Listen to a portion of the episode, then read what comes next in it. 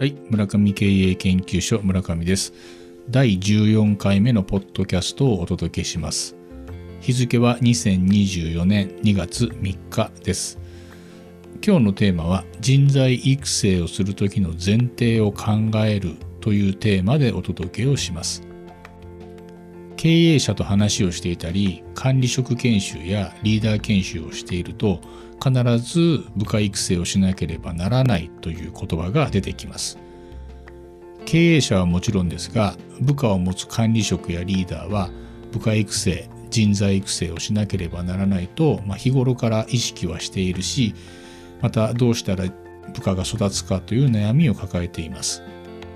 えーそもそも人材育成を考えるときに大きく分けて2つ前提があることを考えているでしょうか？また意識をしているでしょうか、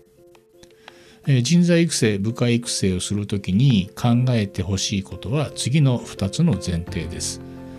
どちらの前提で育成するかによって指導側のスキルが変わるし取り組み方が変わります。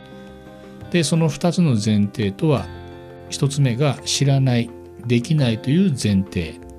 2つ目が知っているできているという前提。この2つが挙げられます。ではまず知らないできないという前提から考えてみましょう。知らないできないという前提に立つと私たちは自動的に教えるということを選択します。初めての人には必要ですけども常に教えるだけが育成ではありません。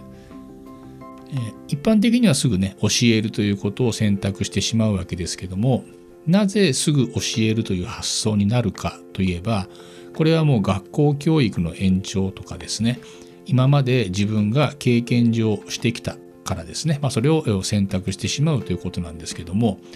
この教えるということを選択した場合には教える側のスキルですねいわゆるティーチングスキルというものが求められます。まあ、物事を分かりやすく説明したりどこがどういうふうになっているからというね構造的な問題とかえを教えるスキルが必要になってきます。でこれはあ次のですね知っているできているという前提の人にはすごくつまらない内容になってしまいます。ですからまずね、えーどちらの前提を取るかっていう時にはまずできていない知らないというね初めての時にはこちらの前提に立つ方がいいですけども、えー次のね知っているできているという前提でいくと何が変わるかというところをねまた考えていきましょう。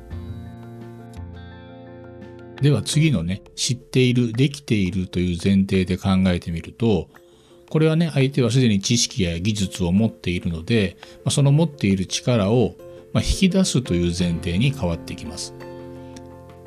ですからどういった指導側のスキルが求められるかというとこれはカウンセリング力やコーチングスキル、え質問力ですね、えそれからネガティブケイパビリティといって待つ力が求められます。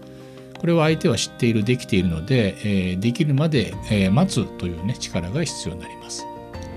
まあ、どちらにしてもですね、まあ、前提が違うとプッシュ型になるのかあプル型になるのかね、えー押して押し、えまあ、教えるという、まあ、プルプッシュ型それから質問して引き出すというプル型ねこの2つの方向があるので、まあ、この教育人材育成をするときにはこの両側面を考えながらやっていく必要があります。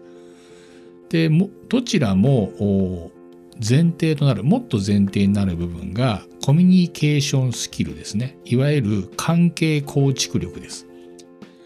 まあ、どちらにしても教えるにしても、まあ、引き出すにしてもどちらにしてもその人教えてくれる人が、まあ、信頼できる人なのかというところがすごく前提として大事になります。ですから人間関係ができていなければカウンセリングやコーチングが機能しないわけですね質問しても答えてくれないということになりますし、えー信頼関係が築けてない人から教えられてもやっぱり聞く耳を持たないのでなかなか相手に伝わらなかったりします。ですから大前提としてはねコミュニケーションスキルがあっての、まあ、ティーチング教えるスキルそれからカウンセリングやコーチングですね質問するスキルなどがありますですから両方の前提をね考えて、教育をしなければならないということになります。まあ、ついついね教えるという発想になりがちですけどもどうやったら相手が持っている力を引き出せるかというね知っているもしくはできているという前提をね持つことも大切です。まあ、両側面持って人材育成をね、えー、考えてみてはいかがでしょうかということです。ではまた次回お会いしましょう。